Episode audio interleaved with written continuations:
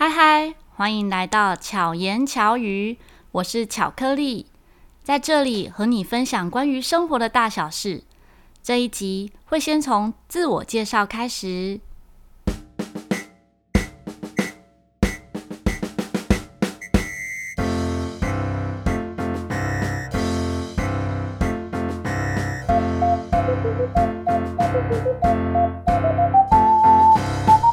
家好，我是巧克力，是一位陶笛老师，也是一位素食者。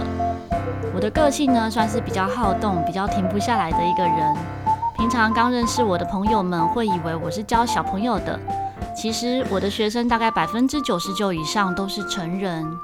我自己算是一个内心住着小孩的大人，所以我也喜欢把我的大人学生呢都变回小孩。我喜欢尝试新的事物。喜欢把我所在的环境变可爱。如果你喜想要放松，想要头脑放空，听个什么，那来这里就对了。在节目里面呢，我会听到我分享生活，分享有趣的或白痴的事情，就有点像洋芋片和巧克力，不一定是有营养的，但是可以调剂心情，让你有满满的能量。希望这个节目可以带给你这样的感觉。我觉得所有的心血来潮，可能都是酝酿已久的。那为什么要做这个节目？为什么要叫做巧克力呢？可以跟大家分享一个小故事。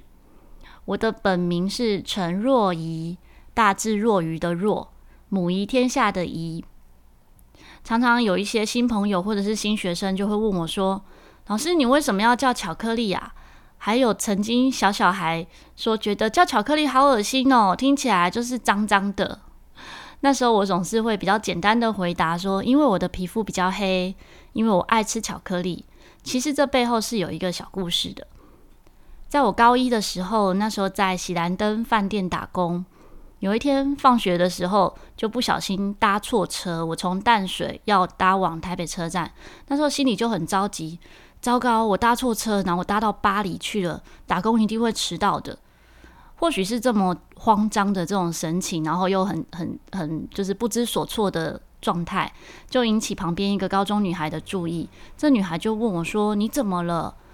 我说：“我坐错车了，我上班快要迟到了。”这时候女孩就给我一个东西，我说：“这是什么？”她说：“这是今天发的圣诞糖果，希望可以带给你好运。”后来没多久，我跟她道谢之后没多久，公车就来了。上车之后，打开这个包装是安迪式巧克力，这不是业配哦。很神奇的是，吃了巧克力之后，我的心就定下来，就不再慌张了。最后其实也没有迟到，既然时间刚刚好。从此之后，我就觉得巧克力是代表幸运的食物，也觉得那一个女孩一定是一个天使。后来在二零零一年的时候，我接了一个暑期的音乐团体班。那时候为了要让小朋友容易记得老师，所以就跟我的好朋友取了一个绰号，他叫做牛奶，我叫做巧克力。从此呢，我就爱上巧克力，也喜欢分享巧克力，是真的分享巧克力这个食物，就是希望周遭的朋友们都可以得到巧克力的好运。曾经呢，有一个学生跟我说：“老师，我知道你为什么叫做巧克力，因为你总是巧妙克服生活中的压力。”因为这句话就让我更喜欢巧克力了。那我自己大概是从去年开始聆听 Podcast。那曾经也有朋友说：“哎，你很喜欢说话，很喜欢聊天，为什么不开直播或者是当播客？”在去年的时候，我听了蛮多知识型的节目，那时候觉得自己没有那么多有深度的内容可以探讨，或者是可以来聊聊。后来周遭有许多朋友也开始做 Podcast，有一些是属于闲聊的。没有一些固定主题，就发现自己我更就是更喜欢听这样子放松的主题哈，就是没有什么很有深度的主题，我反而觉得听得很开心。那有时候听着听着，也很想跟就是播客们互动的这种感觉。那前两周的某一个晚上呢，我躺在床上的时候，突然就怎样都睡不着，就出现很多很多的想法。那时候这些灵感就很像是吹泡泡的泡泡一样，一颗一颗的浮起来。那时候就觉得说，如果我不赶快把这些想法写下来，可能一下就忘记了。后来那个整个晚上就都没有睡觉，就在写一些东西。然后那时候就写出了哦，决定了这个节目主题巧言巧语，然后也写了十集的主题和内容，就连片头曲、片尾曲都定下来。然后觉得说啊，既然都已经想得这么清楚了，那就干脆开始录制节目吧。